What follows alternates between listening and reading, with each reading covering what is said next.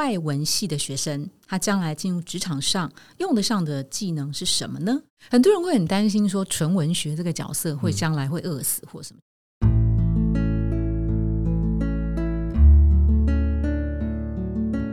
植牙诊所帮你一生都精彩，从新鲜到退休。Hello，大家好，我是主持人 Pola。今天很荣幸邀请到英文口译专家浩尔来担任来宾。Hello。嗨，Pola，嗨，听众朋友，大家好，很开心来到这个节目上。哦，大家称浩尔叫做会走路的翻译机。那浩尔因为中心大学外文系，现在也在念师大口译所嘛，对不对？我后来。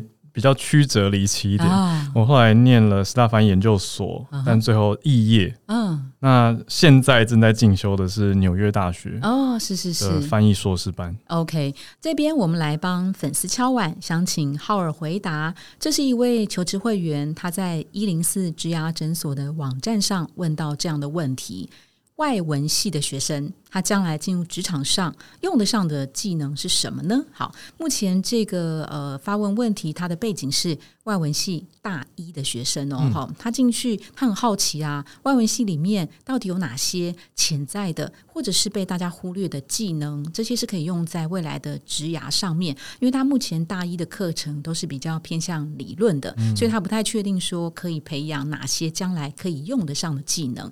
这一题想请浩尔来问，因为您本身就。就是外文系毕业的学生嘛，以学长的身份来跟这个小朋友分享的话，你会给什么样的答案呢？我觉得外文系很棒，真的，因为外文系它相对是一个可接触面积很广的系哦，就不会把自己锁死，嗯哼，所以它很适合是还在探索自己的人，嗯，那又对外文整体有兴趣，嗯，这样子的的的学生在就读啦，嗯哼，那。这个时候问题就来了，那到底要怎么让自己的市场对接性或者可扩充性变得更好？那就从你的选课分配里面是关键。哦，就是你要真的去修你很有兴趣的课，嗯，而且我很鼓励外文系的学生跨学院跟跨系去选课，嗯嗯嗯，就当然学分是大家自己在打的这个算盘跟规划啦，但如果你可以跨校。嗯，跨系，嗯哼，或者甚至做到国外的交换，我觉得都是很棒的经验。嗯，因为外文系的优势就是你英文真的有比其他科系的人好一些。嗯哼，对。可是我觉得近年来这个优势有点在减弱。嗯，就是各个科系的学生英文都普遍进步了。啊，那对整个社会当然是好事。对。可是外文系人就很焦虑，他们就觉得说怎么办？我这样出去也跟别人差不多，甚至我英文可能比隔壁那个电机系的弱。啊，那我是不是很没用？我觉得不要这样想，因为你要去开发的是你自己到底是谁。啊，就比如说你要不要去修翻译课？你要不要去修商用英文？嗯哼，你要不要修演讲？嗯，你要不要修一些戏剧类的课？其实都是自我开发，哎，嗯，因为这当中都牵涉到好多面向。你说主持是不是其实也是这种综合应用的一环？嗯，或者口才、辩论、台风，嗯，这些其实你到换到各个产业领域里面都用得上啊。嗯哼。那有多少外文系的人是进到产业以后成为主管级的人？其实蛮多的，尤其是外商。嗯，哦，你要接触到国际领域的话，那你就可以先往这些面向去看。比如说，哎，我以后会好奇外商的工作吗？那我现在虽然在读外文系，可是我可不可以找一些暑期或寒假去外商实习？嗯，那我去实习以后，我会不一定。我我讲实在，就是你不一定直接就会上。可是你会在那个实习的要求里面，跟这个应对的过程里面，更认识这个产业。你会发现，哦，人资开了什么条件，我要准备什么东西。嗯，结果我没有，那我就会去考嘛。嗯哼，比如说我没有英检，那我英检要到大概什么程度？我就会因此去认识市场。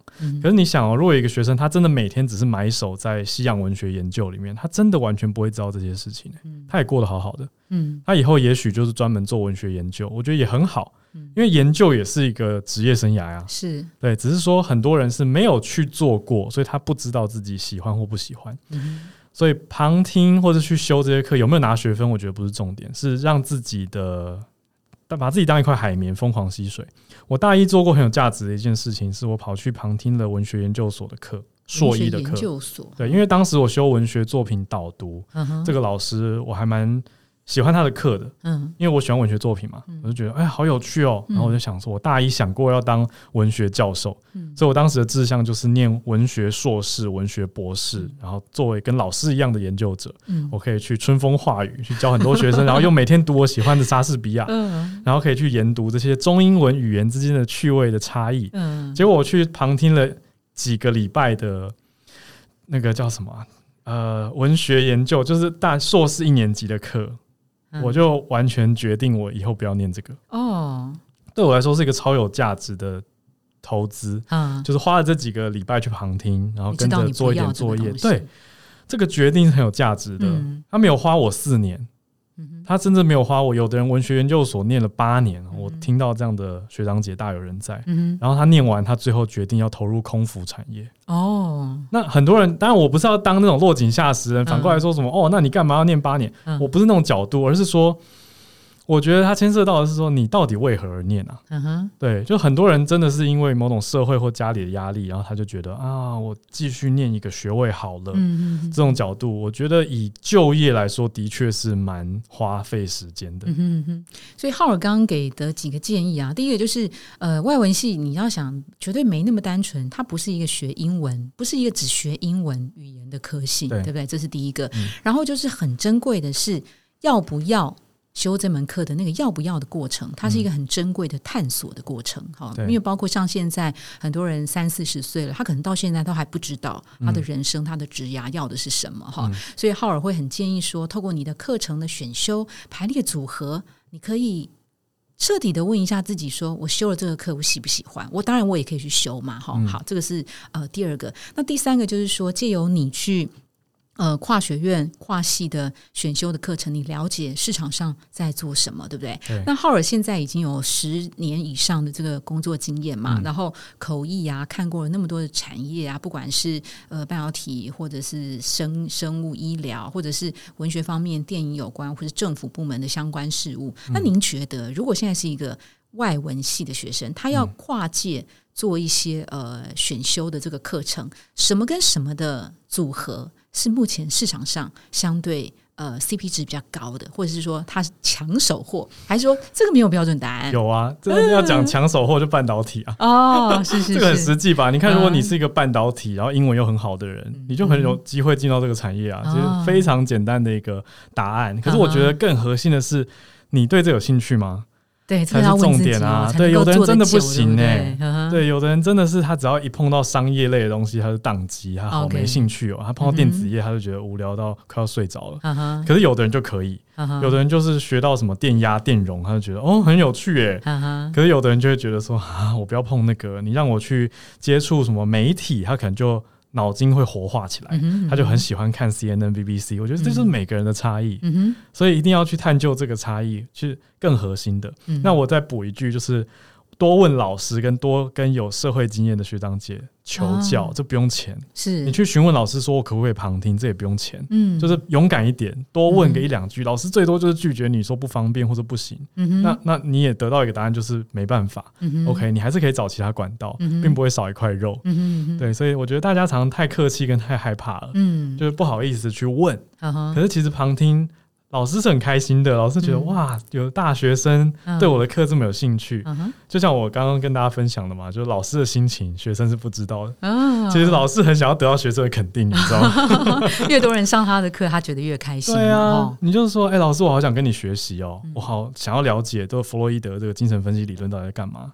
那就算像我一样学完以后觉得天哪，我不想要，嗯，但我至少那几个礼拜也是很认真上课。是是是，很多人会很担心说，纯文学这个角色会将来会饿死或什么，其实也不一定啊。因为你在文学的领域上面，你可以有一些品评这个文学的鉴赏能力嘛。我觉得之所以会饿死呢，就任何工作之所以会饿死的原因是没有商业思维。嗯哼，就我觉得在我们社会上，大家好像把赚钱想成是一个铜臭味跟很脏的事情。嗯，但其实钱是无辜的。啊，就是钱是一个价值的传递媒介，它是中性的。就钱可以拿来做好事，也可以拿来做坏事。嗯哼，对。可是，一般人如果你把钱想成是一个你先排斥不谈的东西，那你就只能依靠。这个社会帮你决定你的未来走向，哎，就你要做的就是很公益性的东西，然后看大家捐款有没有心情捐。如果大家都不捐，你就收掉吗？我就觉得那就很没有商业的思维啊，就是没有一种 cash flow 或者是现金流持续的这个想法。我这是我身为一个文学院毕业生很有感觉的，就是我觉得在文学院期间，老师几乎都不谈这件事情，是是是，然后学生也没有感觉到这件事的重要。OK，嗯，我觉得这是大家可以。不同学院、不同背景都可以思考的事情。OK，好，那这一题啊，非常谢谢浩尔给这个呃大一文学外文系的这个学生的一个建议啊。不管你在未来的四年里面，浩尔鼓励你要拿出行动，你多问一些学长姐，多问一些老师，这些都是不用钱的。那更何况就是还是建议，不管你是什么样的科系，大学四年它终究只就只是你长远人生当中的其中一段的旅程。你将来在外文系毕业之后，还有很多很。多不同的发展，这个都是可以期待的。非常谢谢浩尔，谢谢，谢谢。如果您喜欢今天的内容，请给我们五颗星，并且留下好评。假如有更多的问题，欢迎到植牙诊所的网站来发问。